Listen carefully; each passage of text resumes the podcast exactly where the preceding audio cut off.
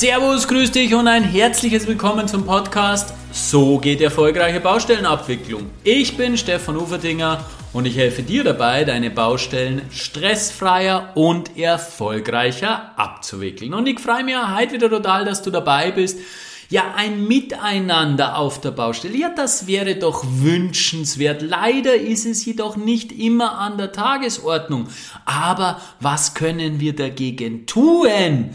Wir können versuchen, Kooperation auf der Baustelle zu erzeugen. Ja, natürlich können wir das versuchen. Wir können daran arbeiten. Aber wie? Ja, wie machen wir das? Viele versuchen es und sind dann überfordert, überfragt und unschlüssig. Es ist ja auch nicht ganz einfach. Wie soll ich mich denn nun in den bestimmten Situationen verhalten? Und es ist ja auch immer wieder anders. Und es ist ja auch nie gleich in jeder Situation. Aber trotzdem wäre es doch schön, wenn man eine Art Strategie hätte, wenn man wissen würde, wie man sich zumindest grundsätzlich verhalten könnte, wie auch immer das möglich ist. Natürlich wird die nicht in jeder Situation immer funktionieren, aber es könnte ein Leitfaden sein, an den man sich orientieren kann und das wäre natürlich enorm hilfreich. Also wie kommen wir nun zu so einer Strategie? Ja, da bin ich der Ansicht, dass wir zunächst einmal in die Theorie hineingehen müssen und müssen schauen, was denn die Forschung dazu sagt. Ja, es gibt eine Kooperationsforschung und die Ergebnisse können wir dann auf die Baustelle Stelle transferieren. Das heißt, es gibt diesmal eine Podcast-Folge mit zwei Teilen. Im ersten, in dieser Folge, besprechen wir die theoretischen Ansätze die es in der Kooperationsforschung gibt. Und im zweiten, im praktischen Teil, da transferieren wir das alles dann auf die Baustellen. Ich freue mich schon total auf die beiden Folgen, weil es einfach mein Herzensthema ist und weil ich davon überzeugt bin, dass jeder seinen Teil dazu beitragen kann, um Kooperation, ein wahres Miteinander auf der Baustelle zu erzeugen. Allerdings brauchen wir eben vielleicht das ein oder andere Hilfsmittel und das möchte ich dir mit diesen beiden Folgen Folgen an die Hand geben. Ich wünsche dir ganz, ganz viel Spaß beim ersten Teil.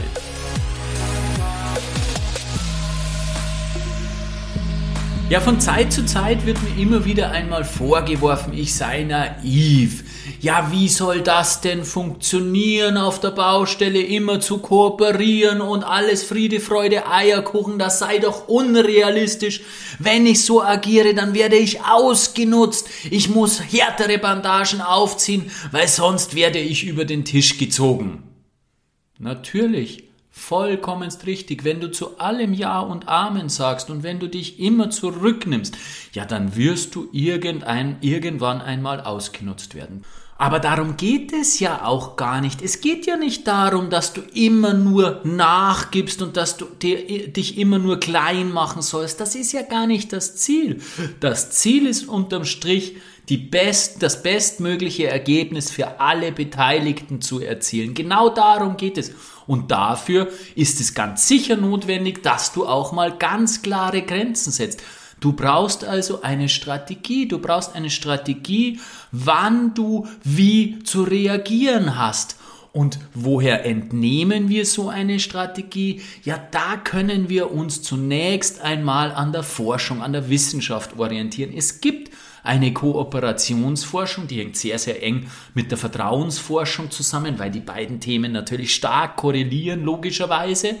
Und aus dieser Forschung, aus dieser Kooperationsforschung können wir uns zunächst einmal ein grobes Bild machen, wie Kooperation funktioniert. Wird das dann zu 100% für die Baustelle passen? Ja, natürlich nicht.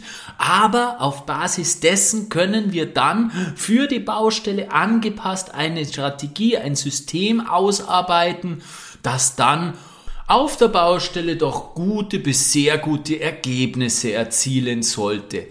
Und diese Kooperationsforschung, die basiert hauptsächlich auf dem sogenannten Gefangenendilemma. Und genau dies, dieses Gefangenendilemma und die Erkenntnisse daraus, die wollen wir uns in dieser Podcast-Folge anschauen. Und in der nächsten Podcast-Folge, wie bereits in der Einleitung kundgetan, in der nächsten Podcast-Folge werden wir dann aus diesen Erkenntnissen des Gefangenendilemmas eine baustellenspezifische Strategie erarbeiten. Ja, stell dir vor, du und ein Komplize befinden sich in Polizeigewahrsam. Ihr seid beide Verdächtige im Rahmen eines Raubüberfalls und die Polizei braucht unbedingt ein Geständnis, weil sie können euch auf Basis der Indizien nicht überführen. Wenn ihr beide leugnet, dann werdet ihr nur wegen illegalen Waffenbesitz drankommen und ja, es gibt sechs Monate Gefängnis. Wenn beide gestehen, dann gibt es das Mindestmaß für Raub, das liegt bei zwei Jahre, weil eben beide geständig waren und das wird strafmildern angerechnet. Ja, jetzt denkst du dir vielleicht, warum sollte denn wer sowas gestehen? Und jetzt kommt's. Das ist natürlich jetzt das Dilemma, das eigentliche Dilemma, was jetzt kommt, weil wenn du nämlich gestehst, und der andere leugnet, dann kannst du die Kronzeugenregelung annehmen und gehst dadurch straffrei aus und der andere, der geleugnet hat, der ja dann logischerweise durch dein Geständnis die Alleinverantwortung übernehmen muss, nachdem du ja straffrei ausgehst, der bekommt dann die Höchststrafe mit fünf Jahren. Das heißt, du sitzt jetzt also in diesem Verhörzimmer, bevor du vernommen wirst, bevor der Kollege von der Staatsanwaltschaft oder von der Polizei hereinkommt und kannst dir überlegen, wie du agierst. Vertraust du darauf, dass dein Kollege auch leugnen wird und ihr beide mit dieser Minimalstrafe wegen Waffenbesitz von sechs Monaten davonkommt? Oder traust du ihm eben nicht so viel Kooperation zu und da siehst schon, dass das Thema Vertrauen da natürlich ganz, ganz intensiv mit hineinspielt. Oder gehst du quasi lieber auf Nummer sicher, indem du gestehst, wo du sagst, naja gut, wenn der Kollege auch gesteht und auch auf die Grundzeugenregelung spitzt, dann gehen wir zumindest mit die zwei Jahre heim, aber dann bin ich zumindest nicht bei den fünf Jahren, wenn der andere mich ausnutzt und durch ein Geständnis die Kronzeugenregelung in Anspruch nimmt. Also du siehst schon, das ist keine lustige Situation, in der du dich da befindest, kurz bevor du vernommen wirst.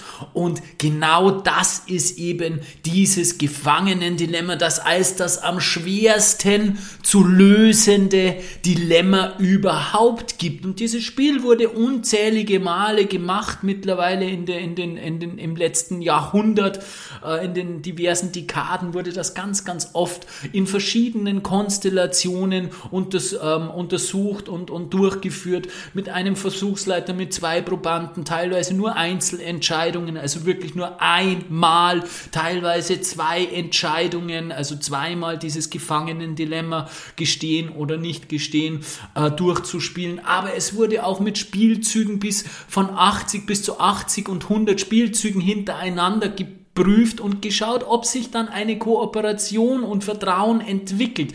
Also da hat man ganz, ganz viele verschiedene Dinge untersucht und natürlich auch ganz, ganz viele Erkenntnisse daraus gewonnen, zu denen wir später natürlich auch noch kommen. Und jetzt möchte ich dir noch eine Weiterentwicklung dieses Gefangenen-Dilemmas darlegen und zwar den spieltheoretischen Ansatz davon. Die Spieltheorie ist, ein ist, eine mathematische Theorie und in der werden Entscheidungs-, menschliche Entscheidungssituationen modelliert, wo eben mehrere Beteiligte miteinander interagiert und Dabei wird versucht, das rationale Entscheidungsverhalten von Menschen abzuleiten und mathematisch darzustellen.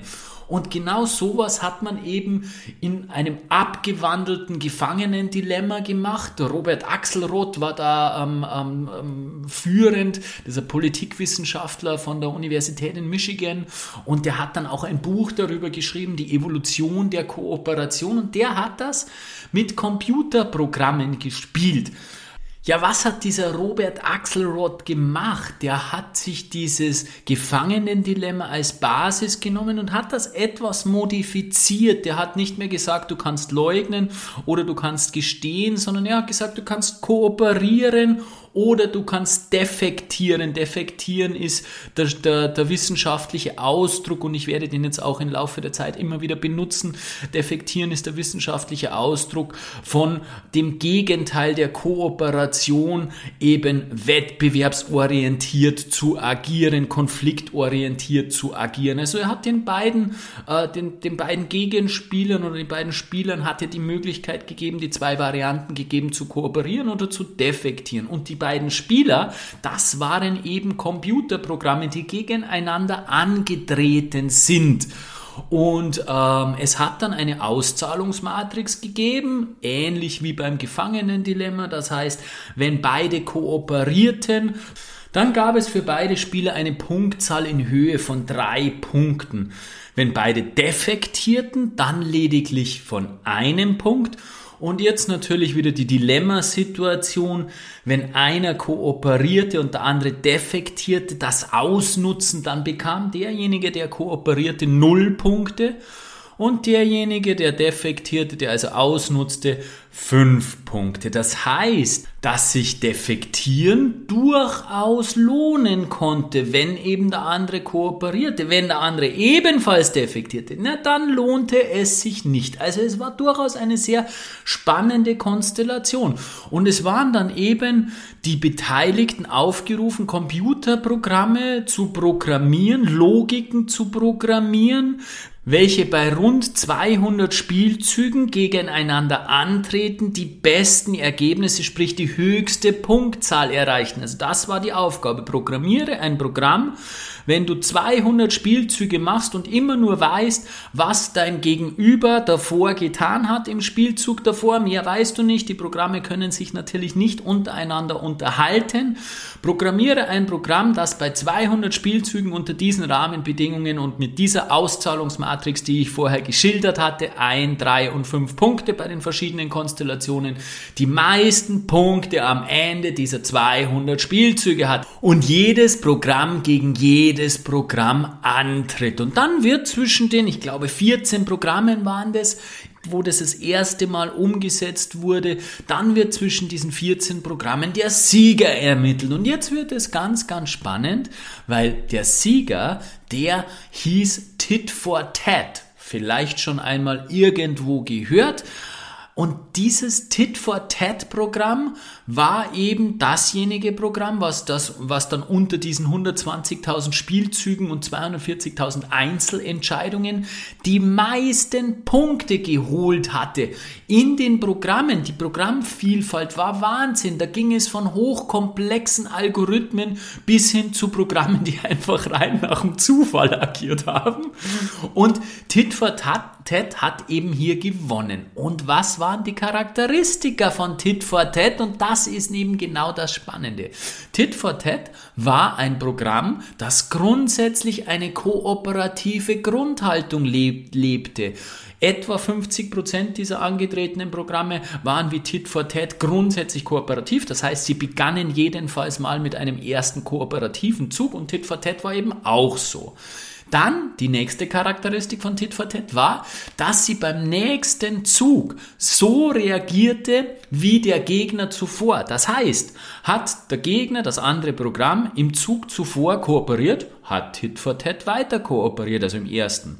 Hat das gegnerische Programm war das eins der anderen Hälfte, sprich eine, eine, eine nicht kooperativ eingestellte äh, Programmart, dann hat Tit for Tat eben auch nicht kooperiert, sondern hat beim nächsten Zug, beim zweiten dann defektiert. Tit for Tat hat also unmittelbar auf das Verhalten des Spielers, des Gegenspielers zuvor reagiert und es unmittelbar bestraft. Und es hat sich herausgestellt, dass sich bei einem kooperativen oder mit einem kooperativen Partner eine stabile Kooperation herausbildet, logischerweise. Und wenn eben jemand versucht, äh, das, das äh, Tit for Tat oder versucht hat, Tit for Tat auszunutzen, dann ging das nur einmal gut, weil Tit for Tat dann sofort einen Riegel eingeschoben hat und es kam dann auf das Programm, auf das andere Programm an, wie, wie das eingestellt war, sprich wie das programmiert war. Sobald dieses Programm dann gesehen hat, dass ähm, Tit for Tat weiter defektiert, hat es irgendwann vielleicht einmal umgestellt auf Kooperation, je nach äh, Algorithmus des Programmes und dann hat sofort auch wieder Tit for Tat kooperiert, sodass wieder diese drei Punkte auf beiden Seiten kommen konnten. Also Tit for Tat ein relativ einfaches Programm, aber sehr wirkmächtig und wirkungsvoll. Wir werden uns gleich anschauen, was man eben aus diesem Gefangenendilemma insgesamt, also auch aus den psychologischen Studien abgeleitet hat, welche Kriterien es für eine Kooperation geben kann oder geben sollte. Zuvor möchte ich jedoch noch etwas auf die Kritik am Gefangenendilemma eingehen. Du wirst dir beim Zuhören vielleicht auch schon gedacht haben, na ja, ob das so zu 100 Prozent wirklich jetzt auf das reale Leben zu übertragen ist, das wage ich doch mal sehr zu hinterfragen und genau darauf zielt auch die Kritik in erster Linie ab. Äh, lass uns die Kritik schnell durchgehen, bevor wir dann aber auf die wirklich guten Kriterien für eine wechselseitige Kooperation zu sprechen kommen, weil man kann natürlich auch ähm, trotz der berechtigten Kritik etwas daraus lernen. Erste, der erste Kritikpunkt ist natürlich genau derjenige, welche dass in Alltagssituationen niemals so streng begründbare Entscheidungskriterien vorliegen, ja wie in diesem Spiel.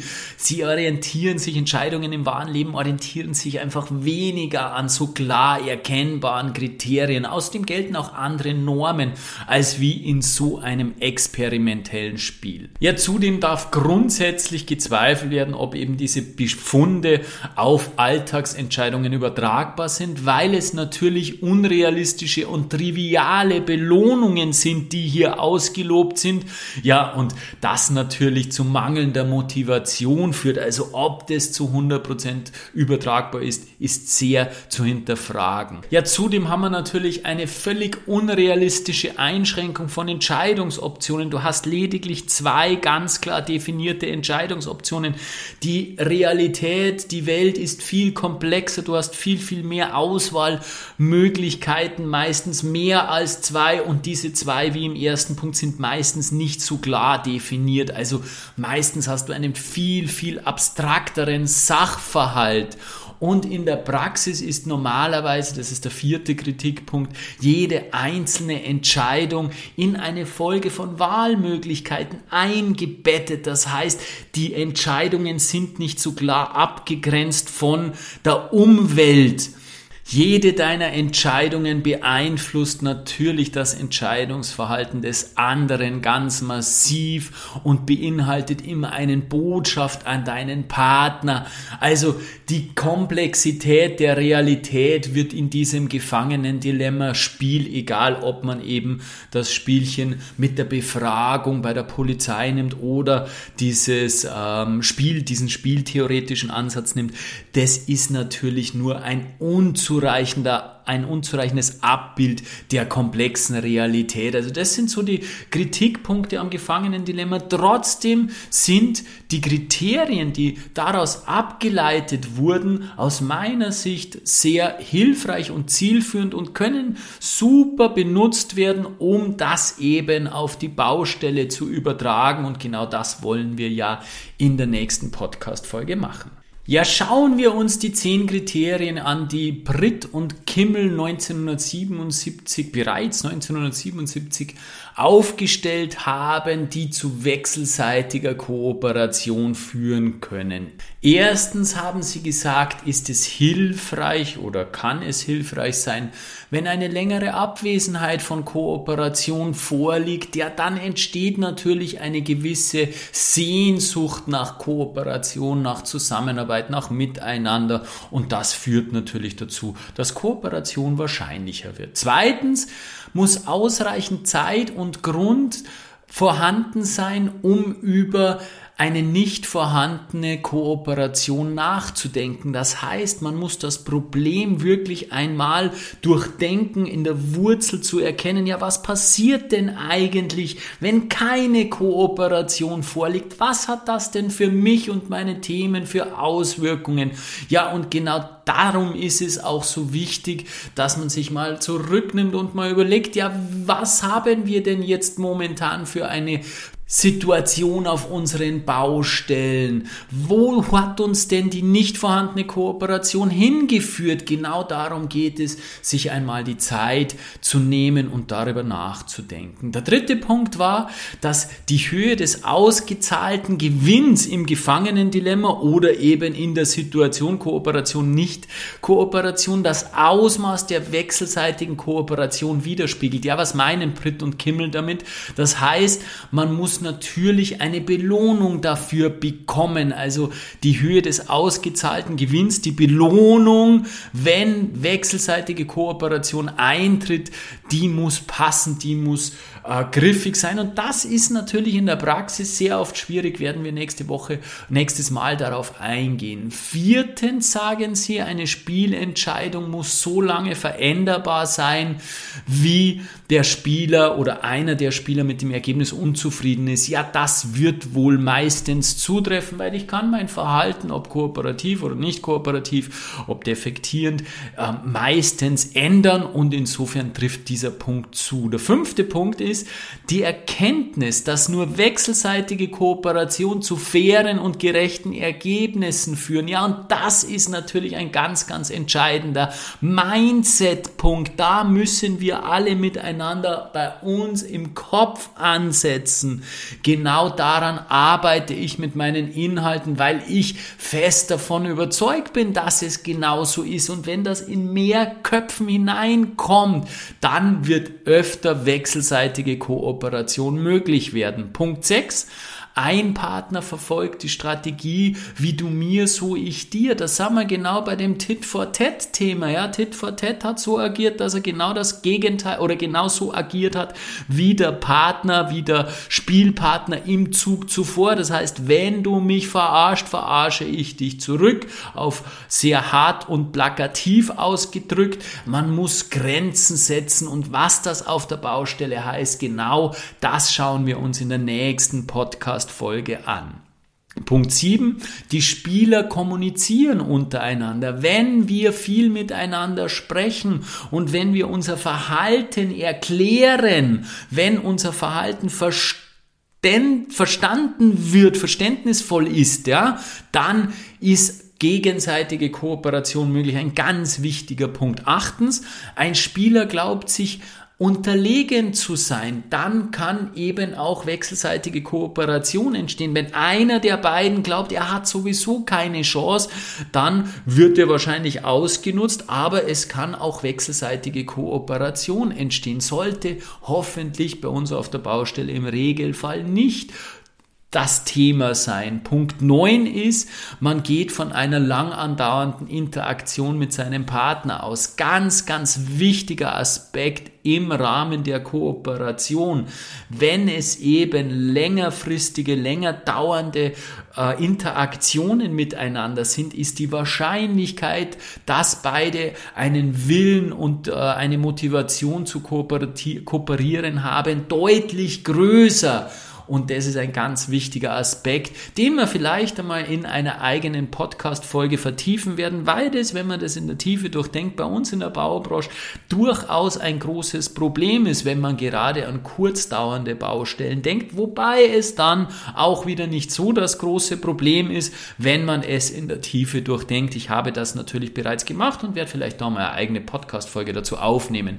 Und der Punkt 10, den die Kollegen herausgearbeitet haben, war die eigenen Ziele und Hoffnungen sind so hoch, also wenn die eigenen Ziele und Hoffnungen so hoch sind, dass sie vermutlich nur verwirklicht werden können, wenn der Partner kooperiert, dann kann auch gegenseitige Kooperation entstehen, wird bei uns in der Baubranche wahrscheinlich nicht schlagend werden. Ja, wir haben heute die Grundlagen gelegt. Ich finde es total spannend, was denn eigentlich alles aus der Kooperationsforschung abgeleitet werden kann und wie da die Grundlagen Grundlagen sind. Und noch viel, viel spannender ist natürlich dieses Wissen auf die Baustelle zu übertragen, weil wir natürlich viele Spezifika haben und genau das werden wir in der nächsten Podcast-Folge machen und da freue ich mich schon sehr darauf.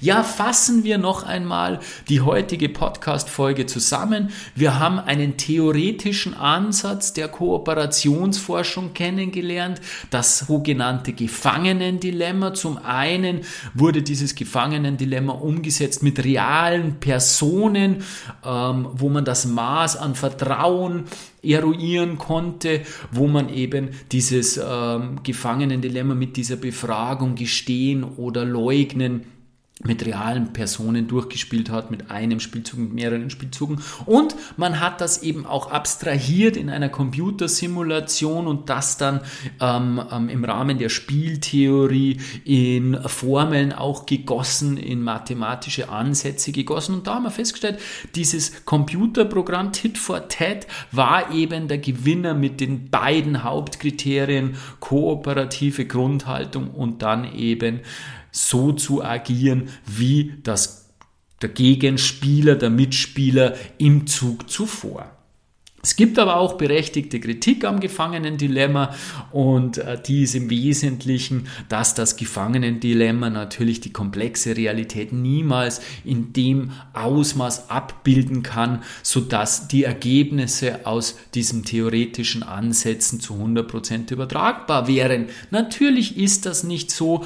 Trotzdem sind die zehn Kriterien, die wir jetzt zum Schluss besprochen haben, eine gute, gute Grundlage, ein guter Ansatz, eine gute Hilfestellung, einen guten Einstieg äh, in die Spezifika der Baustelle. Natürlich bilden diese zehn Kriterien die Baustelle nicht ab und sind nicht jedes dieser zehn Kriterien, äh, nicht jedes dieser zehn Kriterien ist für uns, für die Baustelle sinnvoll nutzbar und sinnvoll umsetzbar. Aber trotzdem liefern diese theoretischen Ansätze eine gute Grundlage, eine Richtschnur, auf der man auf aus, aufbauen kann. Und das werden wir, wie gesagt, beim nächsten Mal tun. Ja, die Zusammenarbeit ist, wie gesagt, das A und O auf der Baustelle, in der Baustellenabwicklung.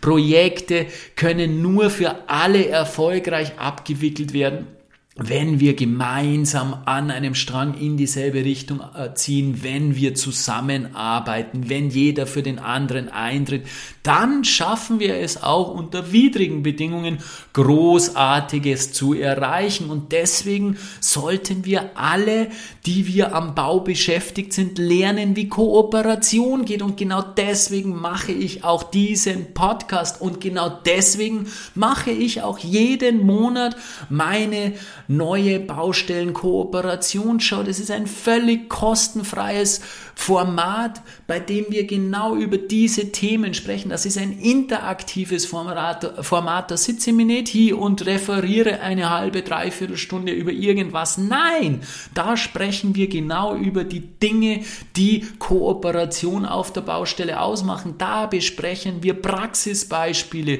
Themen, die von dir kommen, wo du mit deinen äh, Herausforderungen auf der Baustelle ähm, in die Show kommen kannst und von mir direkt umsetzbare Tipps bekommen kannst. Das findet alles in einem Zoom-Call statt ganz interaktiv und macht riesen viel Spaß. Deswegen komm zu mir in die Kooperationsshow. Den Link dazu, den findest du in den Show Notes.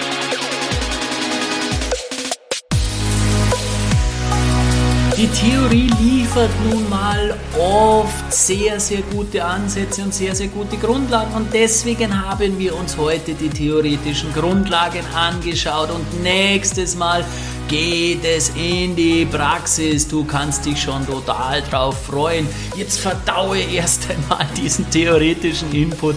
Ich freue mich schon wieder auf die nächste Folge mit dir. Herzlichst dein Stefan Uferdinger.